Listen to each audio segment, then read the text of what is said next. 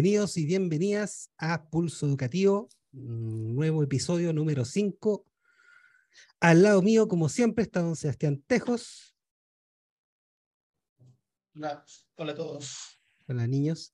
Y al otro lado, don Ricardo Schoenmakers. hola, hola, hola, ¿qué tal? todo vale, todo vale. Todo vale. Eh, seguramente lo conocen por Ah, es como Troy McClure, sí. Seguramente me han visto. en podcast fallidos como Aquí no se conversa. bueno, él es un conocido guionista, eh, también es músico, también es emprendedor.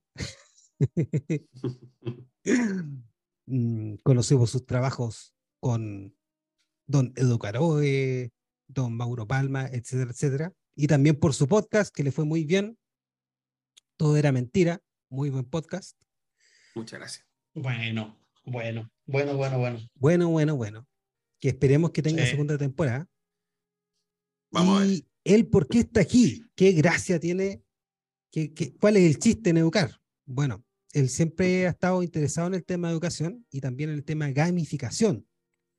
Y por ahí hay una historia de cómo te conectaste con la gamificación y de dónde se conocen ustedes dos con Sebastián.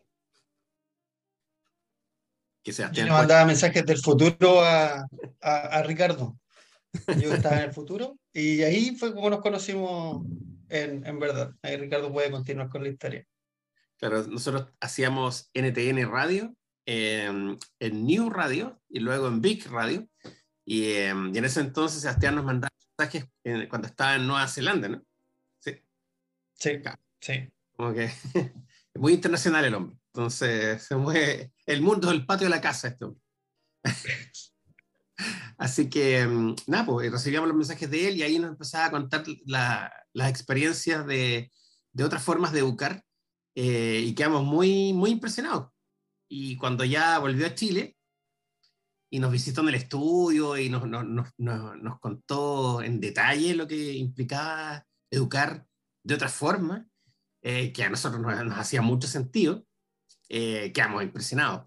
Entonces, a medida que más nos íbamos conociendo y más nos iba contando las experiencias, luego que las aplicó en Chile, ya era como, pucha, esto realmente es, es soñado, poder que esté pasando en Chile y que lo está haciendo Sebastián y que, y que pensar en poder escalar eso y que finalmente se trata, se trata de no solamente educar bien, sino que niños felices y motivados. Y eso hoy día no existe. Exacto. Una pregunta, Ricardo, ¿cómo fue esta experiencia como alumno? Porque me imagino siendo un hombre tan creativo, no debe haber sido muy entretenido para ti las aulas. ¿Qué, qué, qué es lo que pasaba contigo? ¿Qué, para dónde te enviaban a ti? No, o sea, que eh, al contrario, no, yo, mis libros de, o sea, mis anotaciones negativas eran nada, eh, una vez nomás que me, pegué un condoro, pero, eh, y generalmente yo era el que echaba la talla el que ponía los sobrenombres, eh, pero era, era tranquilo, o sea, tenía, de hecho, fui elegido mejor compañero varias veces. Eh, en ese sentido, no era el revoltoso que estaba como, no, como que todas las veces que me tocó estar en una sala de clase, eh, logré tirar la talla bien y, tengo buenos recuerdos. Sin embargo, también siento que no, que no fue una grata pasada o sea, me cargaba el hecho de tener que formarse antes de entrar a la sala, cantar el, himno nacional todos los lunes, eh, y las clases aburridas de historia. Esa, es, eso es lo que me, me colmaba, así que, porque esto puede ser súper entretenido, y era un, ladrillo. Entonces, ¿El mes de María? el mes de María, no, no, no, estuve en un colegio. No te tocó, no, ah, ya, me tocó el mes de María y me tocó cantar la segunda estrofa, igual que ti. Vuestros oh. hombres valientes soldados. Sí, sí, sí. Era, era tema. Aunque también me, me tocó mm, me tocó ver como los primeros, es como, como, como, como, decirlo, como actos de rebeldía, de, veían alumnos de cuarto medio que no cantaban esa parte. Ah. era, era bueno, era bueno. Sí, a, mí me pasó, fíjate, que mm, yo, yo conmigo fue más hostil, pero fue colegio colegio católico. y, pero yo era el, cabro pesado que le hacía preguntas incómodas a, a los profesores. Entonces, como que, como que era de curioso en todo caso pasar más, o sea, ¿y por qué? ¿Y por qué? Entonces, si pasó esto, ¿por qué, por qué tanta cosa? Si fue, ¿por qué héroe de patria eh, Arturo Prat en vez de, no sé, pues... Ah, yo dije, colegio católico, pregunta incómoda. ¿Cuántos niños caben debajo de una sotana? Ah, no, no. no pues me acuerdo cuando yo, yo no hice el, yo no hice el, esta cuestión de la confirmación, yo no la hice. Ah, y era el único weón que no la hizo, hasta los, hasta los ateos hacían la confirmación. Y, y puta, yo siempre preguntaba, pero ¿por qué? ¿Cuál es? ¿Alguien me puede explicar por qué la Santísima Trinidad y por qué María era virgen? Y los medios show, porque uno se cuestionaba de que por qué María era virgen. pero ¿por qué si, oye, pero si igual tenía marido y de repente no. no, eh, Fuera, fuera de la cuestión. Así que se conocieron de esa forma. Y, claro, a través del, del, radio, de la radio online. NTN Radio. O sea, estaba Chejo Mota y también estaba Don Sebastián Tejo. Están todos, sí. Pues, Estabas tan a valor. Era entretenido. era entretenido porque eh, teníamos una hora para almorzar y en la hora de almuerzo eh, coincidía el programa a la una de la tarde eh, en Nueva Zelanda, eran las ocho de la tarde que se daba el programa. Entonces teníamos una hora para ver el programa, que al principio lo empecé a ver yo y mandaba saludos por la radio y contaba lo que estaba haciendo y los chiquillos que estaban conmigo en la sala decían, oh, lo dijeron lo que tú hablaste, lo dijeron recién en la radio. Y ahí ya nos fuimos acoplando un poco más varios, varios eh, compañeros que estábamos allá, varios profes. Y yo les tenía que contar la historia de, de quién eran los chiquillos, pues quién era Ricardo, quién era Mauricio. Y ahí más o menos por el, eh, Mapuchanen fueron cachando más o menos cuál era la dinámica que hacían los, los, chiquillos. Entonces, lo que empezó en un principio, yo tratando de escuchar mi programa de radio, eh, después se transformó en que ya todos los, un poco menos que hacíamos como un picnic para poder estar ahí escuchando el, programa de radio. Y toda la semana, pues, las cuatro semanas que estuve en Nueva Zelanda, eh, mandaba mensajes siempre cuando teníamos los programas, hasta el día en que no teníamos que hacer la grabación.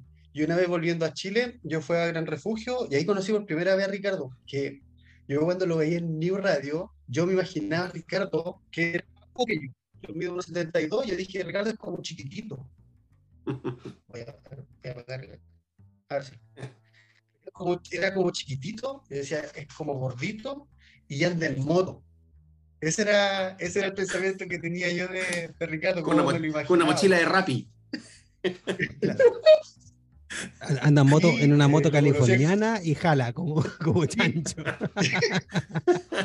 una cosa, porque de libro chicos tenían cerveza, el Ricardo yo como medio de, de mezclí siempre, ¿cachai? Como maluquero. Y cuando lo conocí en el refugio y lo vi mirando para arriba, pues bueno, así como, medio weón, así como súper grande. Y el, el, Ricardo se fijó en mi reloj, y que era un Casio, Casio antiguo. Y esa fue mi primera eh, interacción con, con, con, Ricardo. Ahí le conté quién era yo, y al otro día me dejaron invitado al, al estudio, así que ahí fui a, a los estudios de la radio y después me colé en varios programas más que de repente iba a Santiago y llegaba con cerveza y a, conversar de educación con los chiquillos. Siempre el tema circundaba en eso. Por ejemplo, cuando estaba el paro de los profesores, conversamos sobre el conflicto de los profesores o sobre lo que estaba haciendo en gamificación, que era hacer clases con dispositivos de PlayStation.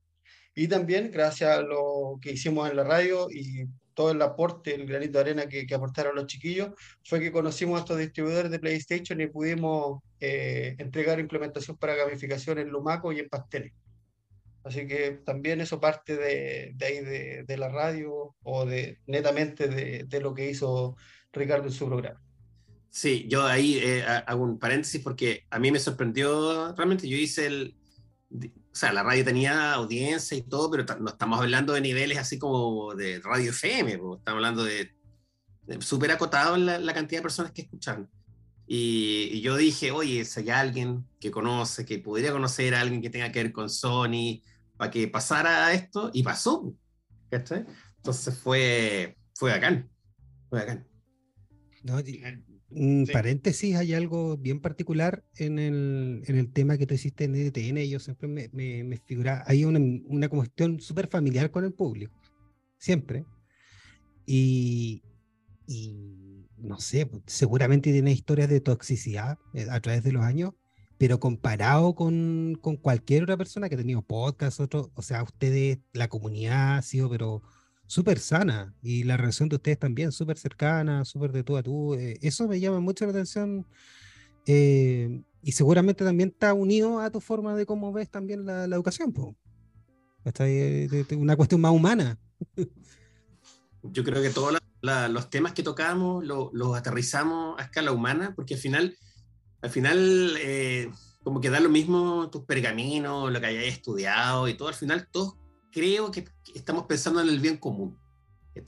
Y en ese bien común eh, también está que todos fuimos pasados de algún modo por el, mismo sistema educativo y a, todos nos hizo ruido, a todos nos hizo ruido porque claramente lo único que, que no ha evolucionado eh, es la forma de educar y, las y estas pequeñas como pildoritas o acciones tipo, no sé, eh, otros métodos, eh, Montessori, qué sé yo, eh, finalmente son variaciones del mismo árbol que viene malo, ¿cachai? entonces, no es que diga el Montessori es malo, pero me refiero a que em, son como mutaciones de, algo que no, como que nadie quiere cambiar. Em, entonces me parece que alguien tiene que hacerlo y me encanta que Sebastián esté en esta lucha porque en verdad no es una iniciativa, una, es una lucha. Eh, contra gigantes. Señor Montessori, usted le hablo. Señora Montessori, yo sé que usted me está escuchando. Suelte esos juguetes una buena vez. Escúcheme. Em, así que, eh, nada, pues, me parece, me parece bacán eh, seguir en, esa pelea. porque si, todas las cosas tienen que cambiar, creo que la educación es algo fundamental. ¿Qué, ¿Qué, mejor que aprender jugando, que aprender eh, viviendo una experiencia positiva, entretenida, motivado y no estar leyendo la página 47. ¡Oh, qué lata! Pero la 47 es la mejor página, la mejor, la mejor página de Oye, yo, yo, debo reconocer una cosa. Eh, eh, me cambié de Valdivia a Chillán cuando estaba en primero medio, a mediados de primero medio, y me salvé de leer el Mío Cid. y puta que me, que, me siento tan orgulloso de eso, weón. Tan orgulloso. a mí, yo debo ser el único que le gustó el Mio y que le gustó el, el, por supuesto, la, la, obra de Cervantes, El Quijote de la Mancha. Y me cargaba Gracia y el Forastero. Ya. Pero, pero sí. Y si hacemos un recuento eh, a nivel curricular, como que todos leemos lo mismo, todos leímos Volar sobre el Pantano, Juventud en Éxtasis, El Viejo y el Mar, como que los profes no salían de, de esa cofradía de libros súper antiquísimos, muy poco llamativos algunos. Eh, como que al nivel transversal en Chile todos leímos eso. Es que los que tenemos 35 para abajo leímos eso, pero hoy día hay más cosas. Mi hija, por ejemplo, le tocó leer, leer Papelucho recientemente. Y, y, muy entretenido Papelucho, pero ella no entendía porque Papelucho es súper pechoño. Po. Papelucho soy macho, gran capítulo ese. Papelucho y los niños. Papelucho obispo ese. Papelucho obispo la Serena. Ese es buenísimo. Eh, y no entendía, pero ¿por qué? ¿Por qué se, se, venga la gente que no cree en Dios? Y la cuestión, no, no, entendía así por qué Papelucho lo encontré entretenido, pero la parte así como ultra religiosa, como que, chuta, ¿qué onda? a mi hijo le tocó leer, estaba en octavo, claro, no, no, en séptimo le tocó leer Fahrenheit. Yo, oh, qué bueno. Es que en el colegio era el Rubén Darío, eh, en Santiago. Entonces, más, mal choque. y así, por libros interesantes, pues, o sea que hasta yo después lo volví a leer, digamos. Rubén Darío, un personaje de Lelutier, todo el mundo lo sabe. Rubén Darío, eh, un central muy, muy bueno, de muchas condiciones en Cauquenes, ¿eh? juega de nueve, pero no de falso. Muy bueno, Rubén Darío. Muy bueno, Rubén. Ya, y la gamificación. ¿Qué, tiene que ver? ¿Qué significa ver la gamificación y cómo lo relacionas también a actividades que tú haces? Por ejemplo, tú eres un, un asiduo a los Legos. No eres un Lego en lo que refiere a Lego. Eh, yo encuentro que, claro, me encanta la palabra eh, gamificación, eh, pero lo que, lo que a mí respecta, yo me di cuenta que, o sea, que una vez que, después que contesto y escuchar a Sebastián, me hizo sentido todo, porque yo construí una, un morro arica gigante, con figuritas y todo, que las, las, tuve que hacer porque no, no existen. de los soldados peruanos y los chilenos y, recrear un poco lo que fue la, la toma del Morro de Arica. Eh, y me di cuenta que cuando yo contaba esta historia con los monitos, con los niños, eh, Napo, era otra, era otra, ellos, ellos se involucraban en la historia, eran parte de la historia, ¿cachai? Entonces, pues ellos me la tenían que contar a mí y, me da cuenta que, oye, e, es otra la experiencia, ¿cachai? Como que la, la información queda marcada a fuego. Eh, y por supuesto que al final yo igual metía otras cosas como para darle más, más memorable, metía Darth Vader, que sé yo, otras cosas, pero eh, y no me refiero a Pinochet, me refiero a la figurita de Darth Vader y a naves para, para hacer más entretenido. Ahora vamos a recrear Pisagua, dijiste. claro, no, fue mal, fue mal. No, no, fue muy, no fue muy bien en eso.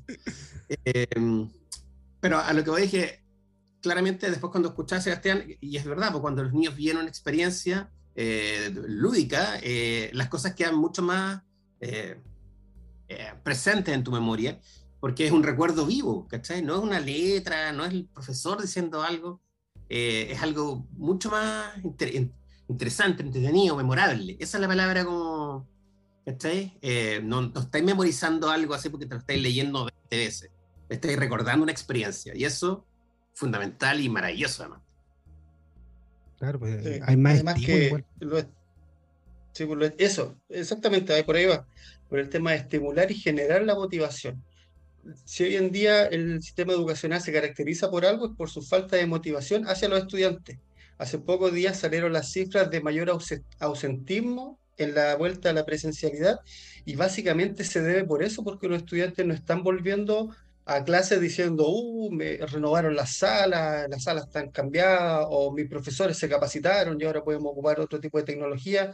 Los estudiantes siguen viendo más de lo mismo de lo prepandémico, durante lo pandémico, y ahora están volviendo a lo mismo que tenían antes, eh, aun cuando tienen un montón de herramientas eh, de las cuales los profesores pueden trabajar de manera súper lúdica con los estudiantes. Pero los estudiantes no están yendo felices a los colegios. Los estudiantes no están yendo contentos y tampoco disfrutan su estadía en la escuela. Y esa es uno de los motores principales en los que yo creo que eh, trabajando en base a gamificación, en base a transformación eh, y también a la innovación pedagógica, eh, hace que le cambiemos el, el entorno al estudiante. Porque hay muchos colegios que tratan de cambiar a los estudiantes. Por ejemplo, los estudiantes disruptivos los envían bajo algún programa a neurólogos, los empastillan y claro, cambian al estudiante, deja de ser disruptivo, pero lo que tenemos que hacer nosotros es cambiar el entorno que tiene el estudiante la figura que tiene el profesor. Como menciona Ricardo, trabajar una actividad con Lego es muy distinta a escuchar a un profesor leyendo el relato del morro de Arica, en el que el estudiante tiene mil cosas en otras que pensar, desde sus preocupaciones, sus deprivaciones, de que tiene hambre, los conflictos familiares o las marginaciones socioculturales que quizás se den en, en algunos sectores. Pero si tú lo llevas al Lego, el estudiante está pensando todo el rato mientras te escucha en qué momento yo voy a ocupar eso. ¿En qué momento yo voy a poder jugar con esto?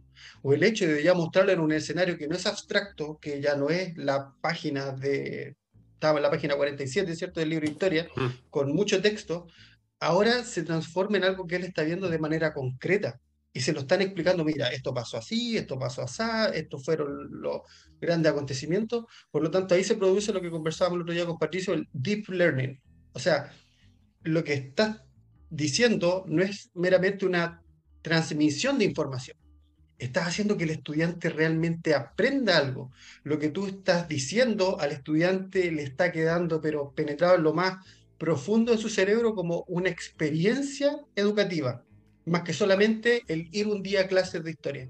Entonces, utilizar este tipo de herramientas, Lego, por ejemplo, y más ahora que Lego ha invertido 2 billones de dólares para crear un mundo en metaverso, va a ser una tremenda herramienta pedagógica que van a poder ocupar todos los profesores desde cualquier lugar.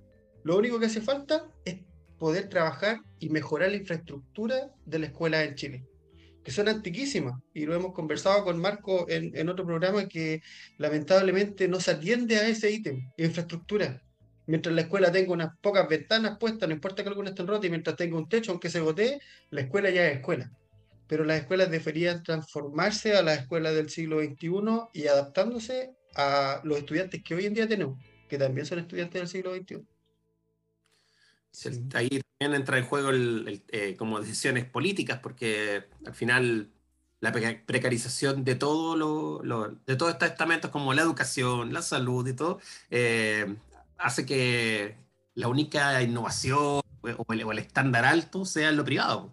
Y, eh, y eso es súper triste, súper triste porque siempre pienso en cuántos alumnos se están perdiendo, cuántas personas, no alumnos, cuántas personas se están perdiendo eh, bajo ese yugo de una educación precaria, ¿cachai? Puta, más entretenido contar cómo va cayendo la gotera al piso que escuchar a un profesor desmotivado. Entonces es como, es como triste. Sí, respecto a lo que decía Sebastián al principio, imagínate que, que mi hija está en, un, está en un colegio público.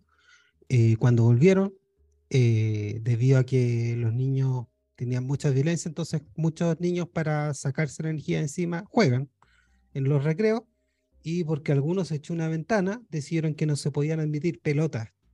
Imagínate lo contento que están esos cabros y cómo, han, y, cómo ha derivado la violencia a no poder ni siquiera jugar la pelota, weón. Y, es como, es como las medidas son, son como los chistes de Onoto, son, son, eh, son increíblemente ilógicas. Y, qué horrible. Y eso lo que tú se mantengan, Dale, termina nomás. Y lo que decía también el Ricardo respecto a los Legos, oye, hoy día esa herramienta eh, se ha mostrado tan, tan útil que tú ves a psicólogos, por ejemplo, eh, enseñando con Legos, ¿cachai? Enseñando con Lego y para que la gente, sobre todo los niños, eh, sepan expresar sentimientos, porque los sentimientos son súper complejos. Entonces, el verbalizar un sentimiento para un niño chico es mucho más difícil que para, para una persona, que para uno ya es complicado, imagínate para, para, para un niño. Y, y, lo otro que decir, yo, incluso con experiencias preescolares, eh, yo me acuerdo yo tenía un, un, teníamos un, unos títeres, que algunos títeres los hacíamos con mi hija, fabricábamos títeres, eh, y hacíamos historias pues, con títeres o, o, pequeños cuentos, ¿cachai? Fábulas con títeres. Oye, la cuestión, pero increíble, pues, increíble de, de, cómo se acuerda y cómo van participando. Incluso con poco, con, con, poco lenguaje, los niños van creando sus propias historias. Y de un recuerdo mío también, eh, respecto del Lego. Yo cuando chico tenía dos juguetes, o sea, dos, dos grupos de juguetes. Uno los autitos y el otro los Legos. Y yo me acuerdo que no jugaba nada más que con los Legos casi. Porque con el Lego tenía una nave espacial, al otro día tenía un robot, al otro día me armaba un rancho, al otro día, o sea, el Lego era, era todo lo que yo me podía imaginar, lo podía jugar en ese momento, ¿cachai? Y, era tan bacán que hasta los, me podía hacer los monitos de Lego, ¿cachai? Entonces de repente podía ser un vaquero de Lego, lo que fuera. Oye, era un, era un, era explorar la creatividad, eh, era bacán. Eso. multiverso infinito. Eh, lo, que, lo que debe ser es que los liderazgos pedagógicos a veces los colegios frenan la innovación. Eh, por mucho que de repente un profesor trate de innovar y, quiera hacer mucho, si no está de acuerdo con la visión que tiene, por ejemplo, el director o el sostenedor, del establecimiento no avanza más allá. Y también a la inversa, si hay directores que quieren innovar pero no encuentran eh, terreno fértil en los profesores, también se estanca. Entonces, eh, es súper complejo eh, cambiar el panorama en, en Chile. la experiencia mía fue que tuve un director, una directora muy pero con mucha visión en educación, aunque estaba a punto de jubilarse, y permitió llevar a cabo la, la, posibilidad de, de implementar este, esta clase gamificada utilizando PlayStation, pero después y como pasa en muchas partes de Chile, el alcalde de turno la sacó a Deo porque no le servía ese tipo de directora en el establecimiento y el mismo Adeo puso a otra persona que también trabajaba ahí en el, en el establecimiento y cierra el proyecto. Entonces tuve dos visiones totalmente distintas y dispares de cómo ver la educación.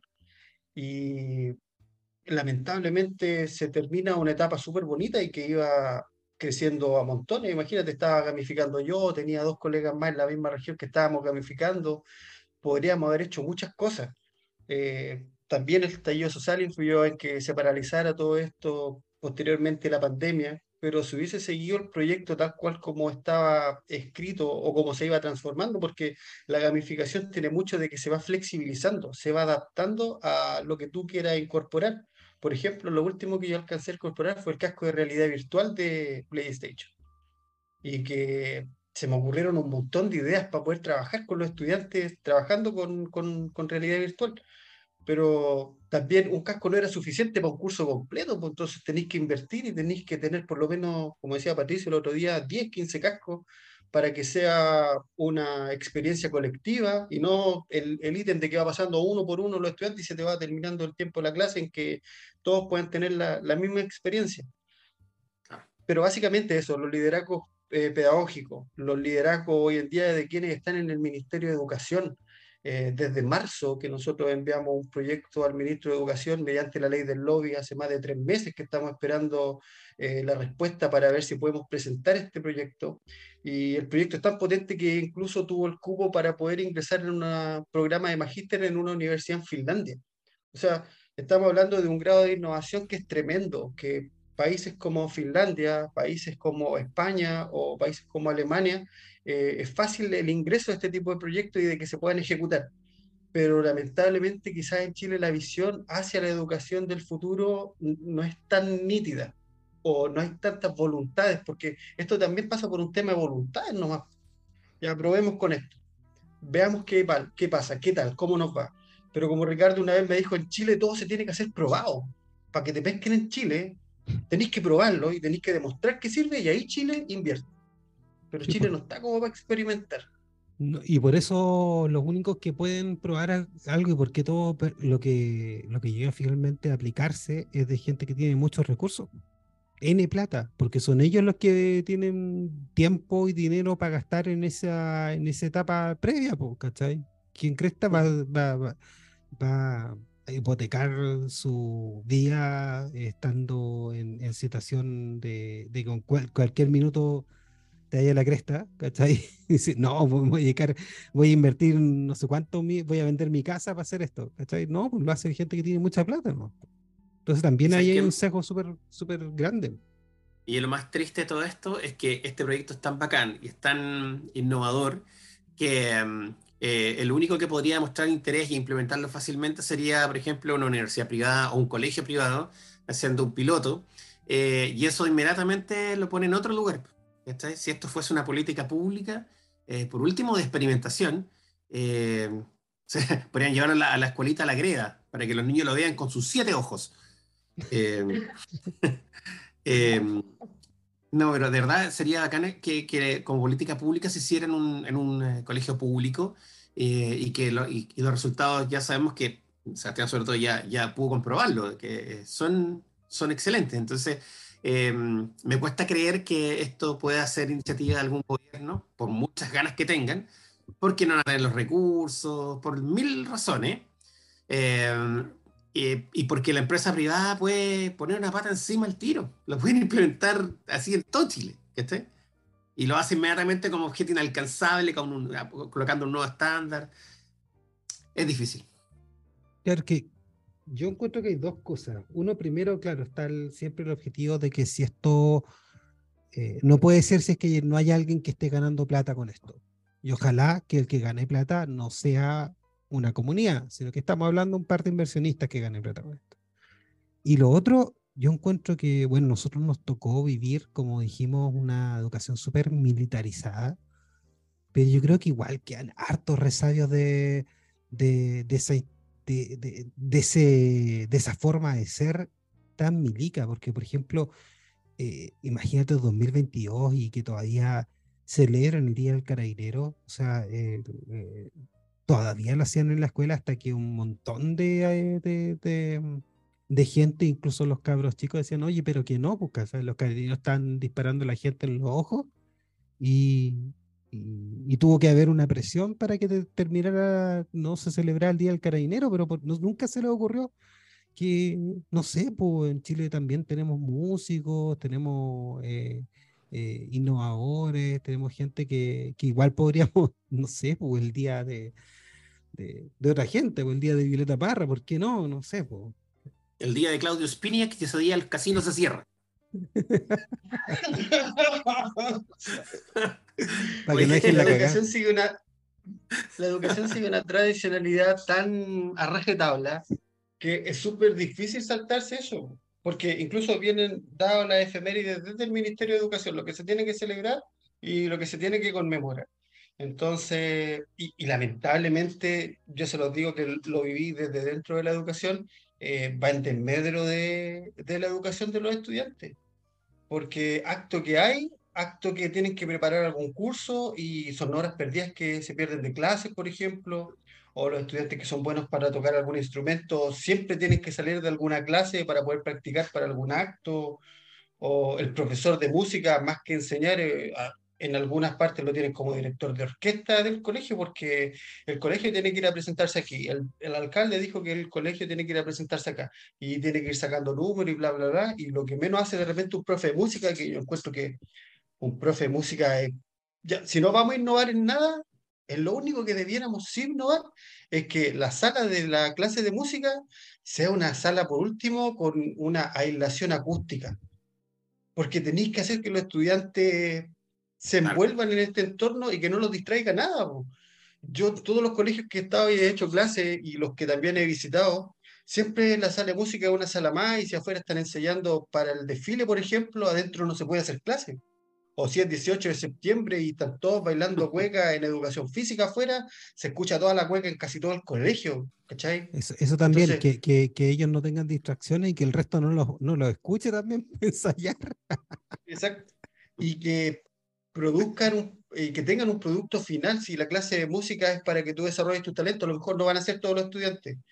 Pero si hay algo que diferencia a los estudiantes que les gusta la música de todo el resto, es que ellos le ponen pasión a lo que hacen. Si tú tenías un estudiante que toca un teclado y tenías otro que toca eh, bajo y otro que toca guitarra, y en el mismo curso tuviste suerte que tuviste varios con buena voz, tenía una banda. ¿cachai? Y esa banda, ¿por qué no sacar el potencial y generar un producto final y que el producto final sea música que ellos creen? Sería fenomenal tener escuelas así en Chile o bueno, hay tantas cosas, hay tantas ideas que hemos generado en este tiempo con, con varias personas que trabajo, que enumerarlas sería como soñar mucho, pero ojalá que algún día se dé las instancias para poder llevarlas a la realidad, para poder bajarlas del papel que ya están plasmadas y, ejecutar, y ejecutar ideas de innovación. Eh, es, bien triste, pero eh, así como hoy día está avanzando la inteligencia artificial y todo el tema del metaverso, además, eh, si, no, si no hay unas políticas de evolución de la educación, finalmente las nuevas metodologías se van a comer a todo a través del metaverso.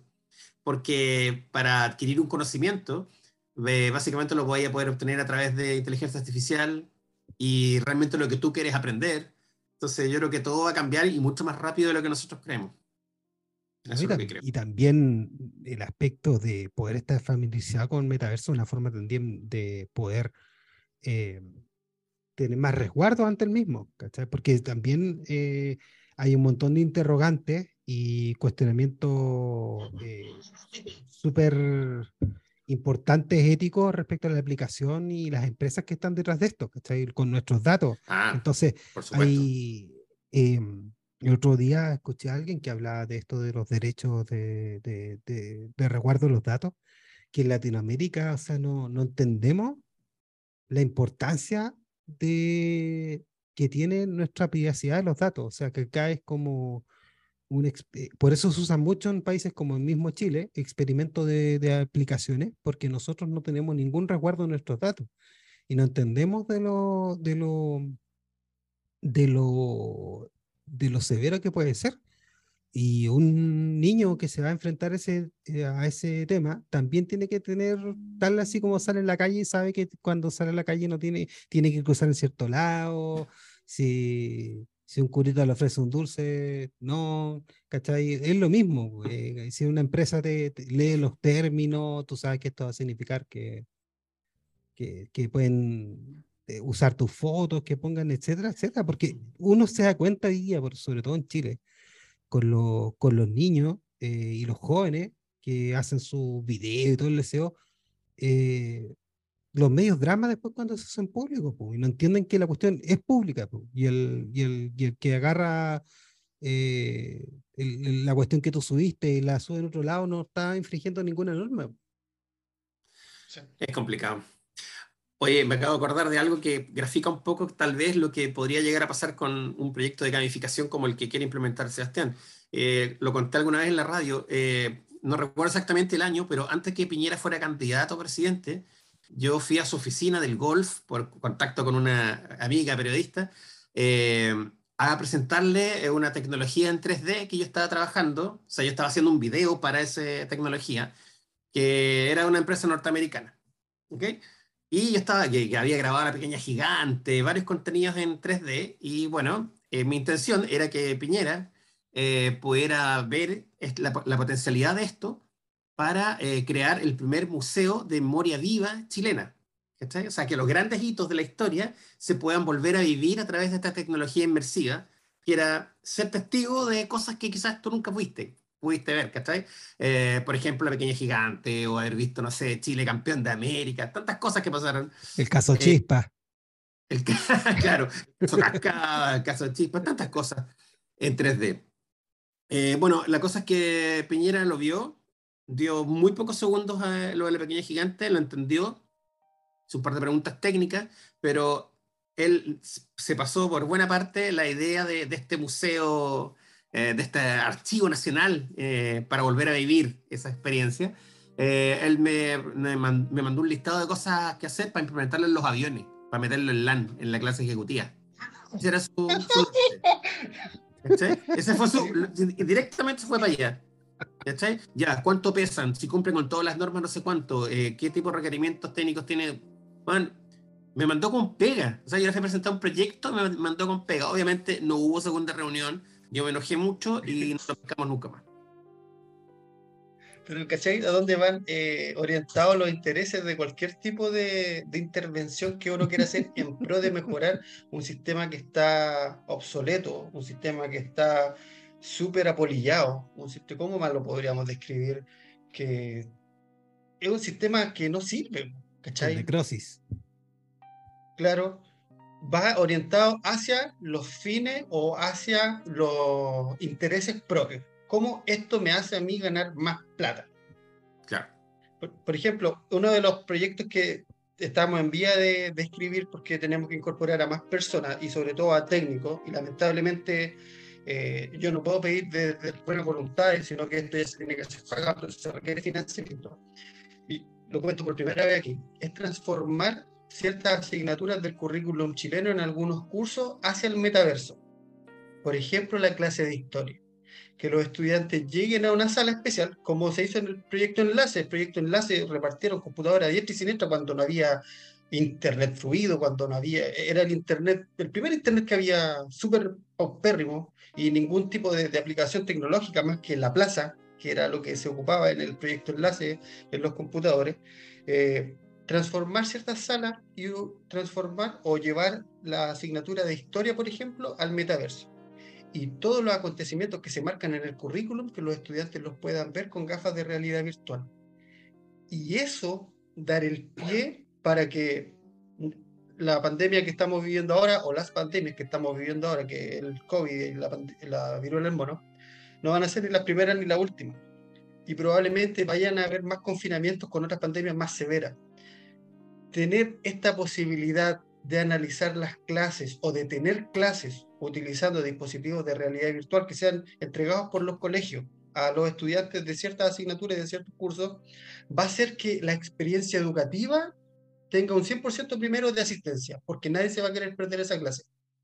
Segundo, van a ver in situ qué fue lo que sucedió, que es como la idea que plantea Ricardo, ver los momentos históricos en 3D que se, se eh, recreen mediante la realidad virtual, se pueden recrear estos escenarios. Y de ahí que el profesor sea un guía respecto a lo que se está haciendo, pero dentro de este mundo del metaverso. Hoy en día existen las tecnologías, hoy en día existen los eh, profesionales que pueden crear esto, pero llevar a cabo, como decía Ricardo, plantear este tipo de idea probablemente se va a desvirtuar en que en qué me sirve más y probablemente la lleven a otra asignatura que uno, por ejemplo, hacia la identidad de género o hacia la diversidad sexual, que es un tema también que se tiene que ver en la educación, pero en sí cambiar una clase súper fome de historia, y con esto yo no estoy diciendo que los profes de historia sean fome, pero la forma de desarrollar sus clases no tienen más recursos que siempre los libros, o incluso ahora audiovisuales, pero la podrían enriquecer de una manera tremendamente y que va a llevar a que los estudiantes desarrollen ciertas competencias y habilidades que van a ser súper necesarias para el futuro. Porque hoy en día las escuelas tienen que preparar para eso a los estudiantes. Cinco años más todo va a ser súper industrializado y también va a estar con un gran, alto grado de conectividad. Y hoy en día los estudiantes no están desarrollando esas competencias en los colegios, porque estamos enseñando a la antigua. Estamos teniendo a los chiquillos sentados seis, siete horas. Muchas veces los colegios solamente sirven como guardería y como alimentación, porque no cumplen la faceta de, de enseñar. Tienen a profesores altamente estresados y algunos a punto de jubilarse, pero todavía los tienen haciendo clases. Entonces, yo creo que ahí hay que darle un cambio y hay que ver cuáles son las posibilidades para el futuro y tratar de implementarlas hoy. Porque la educación que enseñemos hoy va a ser la educación que van a tener los estudiantes para el futuro. Y sí, y formar, y formar buenas personas. Hoy día no sé si eh, tal vez tú lo puedes cachar más, Sebastián, con tus colegas que están inmersos en, en los colegios en que igual hay un tema de actitud de, de, los cabros, que es diferente. Eh, no solamente me refiero en, conducta, ¿cachai? De inquietos y todo eso. Eso siempre ha existido. Ahora hay celulares nomás para grabarlo. Eh, me refiero a violencia y todas esas cosas. Pero también están más parados, más, están desafiando, están cuestionándose más cosas. Y eso se nota. Yo lo, veo en, mis cabros también, ¿cachai? Eh, eso igual es súper diferente y por lo mismo yo siento que ellos que están súper metidos en la tecnología versus el colegio que no lo está, eh, va a llegar un minuto en que, o sea, yo lo veo, veo a mis hijos viendo tutoriales en YouTube o viendo eh, stream, eh, cosas raras em, para aprender. Eso ya está pasando. Entonces va a llegar un minuto que los profes que no se estén preparados van a terminar reclamando, oye, vamos a hacer una protesta en el metaverso. Ah, vamos, vamos tomando la calle del Google Street View. ¿Cachai? Porque porque va para allá la cosa. Sí. Inevitablemente va a terminar en eso. No, no puede quedarse el sistema educativo ajeno a todo el avance que va a tener la, la tecnología. Entonces, sí, va a llegar un momento en que va a tener que hacerse un clic. Y hoy en día, eh, el trabajo, mira, encima el trabajo lo hicieron chilenos, o ni siquiera es una copia de algo que se está haciendo en países europeos o en Norteamérica, por ejemplo. Tienen el capital humano, que es la riqueza de un país, que ya desarrollamos esto, ya lo escribimos en un papel, yo ya lo piloteé durante tres años. Entonces, lo tienen ahí, sería súper penca, por ejemplo, que esto lo presentáramos a algún país extranjero y dijeran, sí, vengan y trabajen aquí con nosotros. Puta, para nosotros lo hemos conversado con los chiquillos sería súper penca, al mismo tiempo que también nos, nos ayudaría para poder afianzar algo, pero sería como el pago de Chile que eso todo lo tienen claro. Oye, si esto sin ir más lejos, esto perfectamente podría terminar en que un grupo de personas con apellidos bien recurrentes, eh, hola, les presentamos el proyecto Not Colegio, o Not School, para que entiendan, eh, que es un colegio no colegio, eh, y se roban el proyecto. De repente conversamos con los chiquillos que aparecieron mecenas y nos dijeron, ya, ahí tienen la plata, hagan su proyecto, hagan su escuela, contraten sus profesores, hagan este experimento que quieren hacer y veamos qué pasa. Siempre he soñado que, que, aparece alguien así, que nos diga, ya, yo les financio, ¿cuánto es el financiamiento que tienes que tener para esta intervención? Yo se lo financio. Ya sabes, Carlos Cardón, si estás escuchando esto. Claro, pero, para que Cardón entienda, es como lanzar una bomba de racimo, pero de educación. Donde el conocimiento se esparce de manera homogénea, causando un efecto positivo en las personas. Claro, dejando esquirlas de, que quedan, mira, igual quedan con consecuencias de por vida, pero positivas. ¿ah? Exacto, exacto. Es una educación que marca, pero de manera positiva eh, a los estudiantes.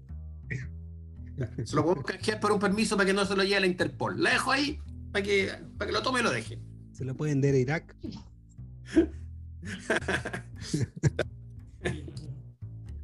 Pero sí, yo también he soñado eso, Sebastián. Yo he soñado que yo me gano la lotería de Estados Unidos y digo, ya, hagámoslo. ¿Cachai? Puta que sería bonito. sería bonito.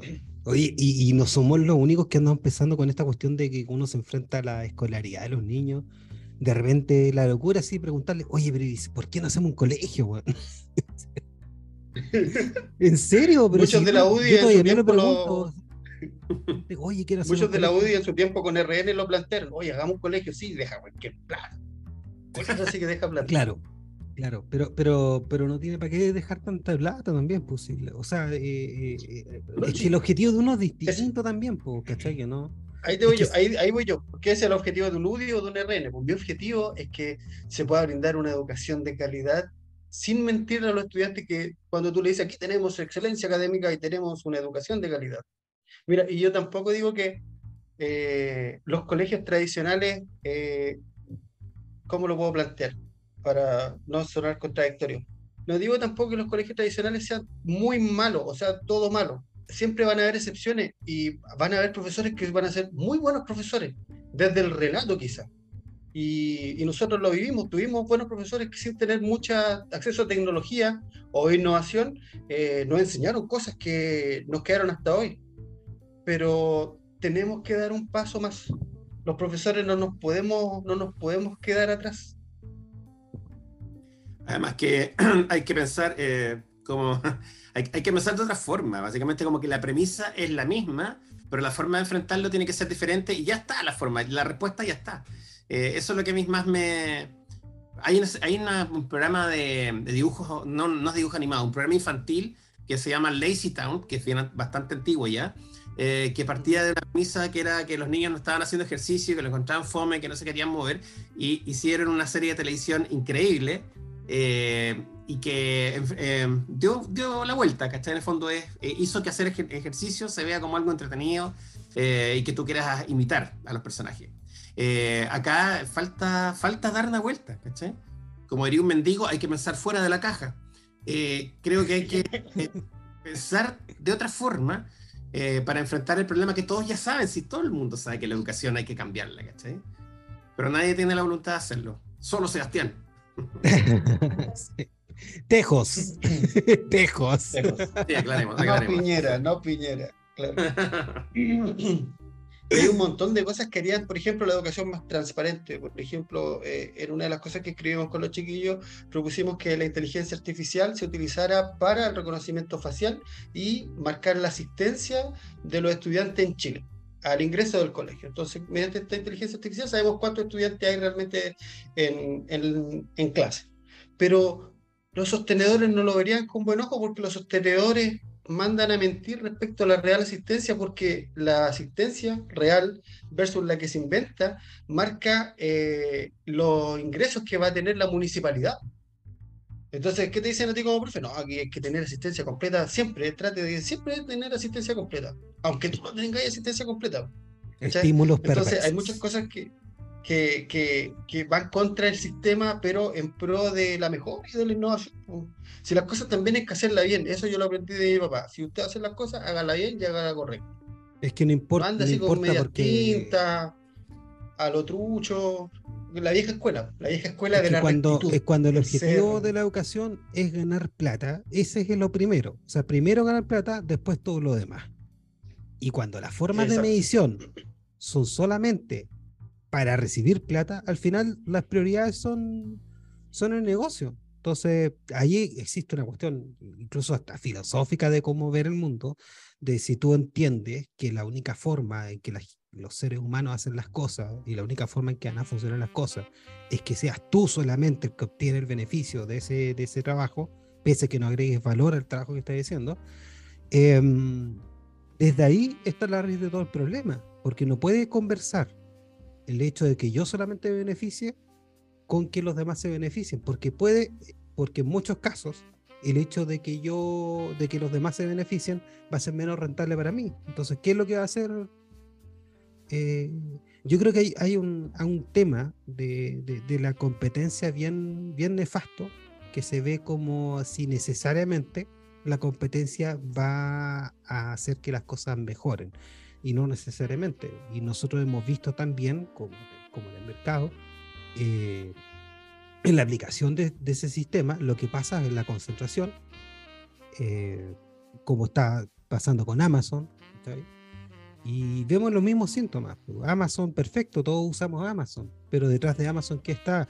Una empresa que está eh, tratando de, de, obtener datos de forma, de forma unilateral, de utilizarlos sin nuestro consentimiento, de tener uno de los peores tratos de la industria a la gente que está en sus bodegas, eh, etcétera, etcétera. O sea, una que genera mayor deforestación en el mundo.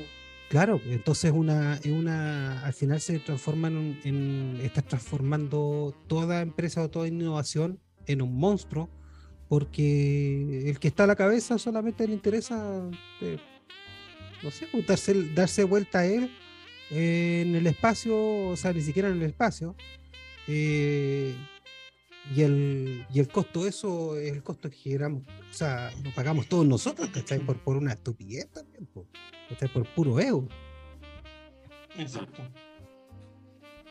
En tiempos en que Chile eh, está tomando decisiones que, que, han sido drásticas algunas, por ejemplo, como el cierre de, de ventana, el cierre progresivo de, de ventana, y que, que se vio afectada la, la, estabilidad de eso, se podrían tomar decisiones eh, respecto y drásticas también hacia la, educación. Eh, un ejemplo es que el proyecto que se envió al ministro de Educación dice en un párrafo que ojalá el proyecto se ejecute en lugares de sacrificio social, haciendo alusión a este tipo de condiciones de colegio. Y el otro ítem que aparece es que ojalá la infraestructura se mejore en colegios que hayan sido afectados por ejemplo, por incendios de manera natural o incendios eh, hechos a propósito, voluntario.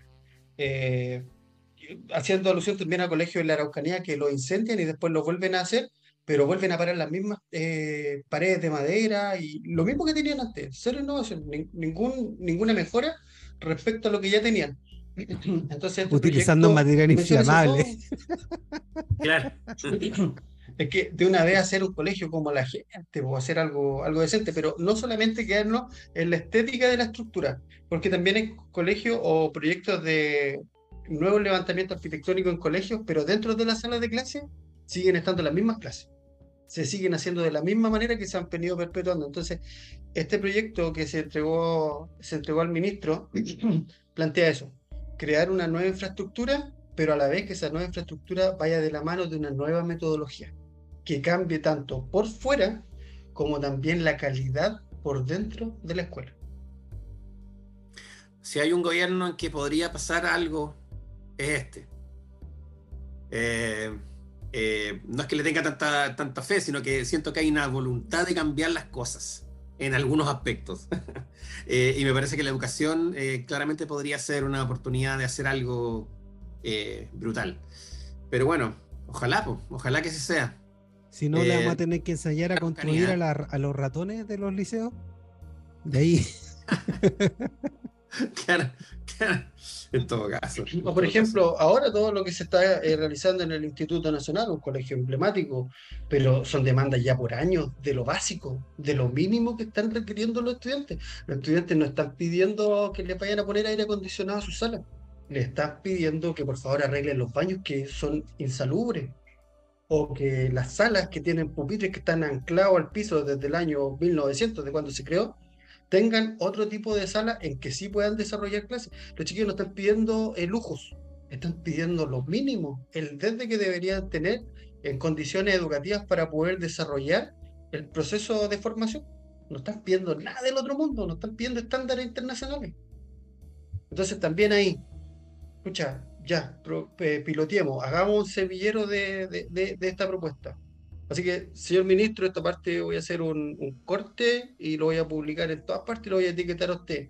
Por favor, por favor, lea el, proyecto y denos la chance de presentarlo. Y si lo podemos convencer, porque aquí tenemos dos respuestas nomás, pues sí o no. Y si tenemos la chance de convencerlo con la propuesta, tratar de aplicarlo en Chile.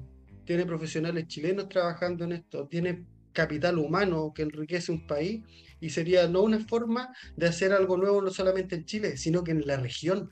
En Sudamérica no hay propuestas como estas que se lleven a cabo. En Finlandia está completo. ¿Para qué hablarte de España o países como Alemania, donde sí se trabaja fuertemente la gamificación, la realidad virtual, la realidad aumentada, el uso de metaverso, incluso en la educación superior? Pero en Chile y en la región en Sudamérica es algo que se haría por primera vez. Hermoso sería, hermoso.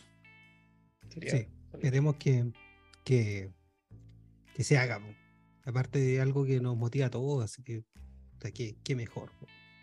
mejor. Algo que uno, cuando uno se mete también, uno empieza también como cabro chico a, a ver más y quedar más maravillado de los resultados y de, y de ver contentos a los, jóvenes y a los niños también, pues cómo, cómo eso no va a ser estimulante, ¿Cómo, te a cagar el, verlos contentos? Yo, mira, del presidente se pueden decir un montón de cosas, pero hay algo, un pequeño como fenómeno eh, que puede ser galleteado, pero eh, me llama la atención la cercanía que tiene con los niños. Así que tal vez esa energía o eso que, que está mostrando se pueda traducir en que este proyecto llegue a la luz. Pues. ¿Tú, lo decís porque le cuesta cerrarse el cierre? Eh, claro, esa es, la, parte, esa parte de el niño que ya... Claro, yo que no estoy en Chile veo noticias desde acá, eh, sí me llama la atención lo que menciona Ricardo, eh, porque se le acerca gente, lo vi caminando por ejemplo en La Legua, y lo comparé cuando Juan, José Antonio Cas fue a uno de esos lugares, no me acuerdo si la legua o, u otro, y lo tuvieron que sacar casi escudado porque le estaban tirando de todo, versus esta persona que estaba caminando eh, en la legua, conversando con personas, entrando a una casa y tomando once. Entonces, eso se puede traducir también en, en las ganas de cambiar algo, en, en, en, la voluntad de ejercer un rol distinto desde el poder. Porque tú no te podías imaginar a Piñera caminando por la legua. No, a Piñera no te lo podías imaginar caminando en ninguna parte. No, pues sí, con los TIC no puedes, con puedes caminar. Oye, pero, pero, pero acá, acá tú lo metías en paine y ahí las cosas son distintas. sí, solo son. En Isla Texas. Claro. Yo de verdad creo que de verdad creo que podría ser en, en, esta, en este gobierno podría pasar algo y, y más que hablar de, de, piloto podría ser algo más grande incluso eh, sobre todo, lo que más me creo que tiene sentido es que tú ya hiciste suficiente, Sebastián, como para mostrar mm. que no solamente es efectivo, sino que es muy bueno. Entonces, nada, pues, ojalá, ojalá pase, ojalá pase.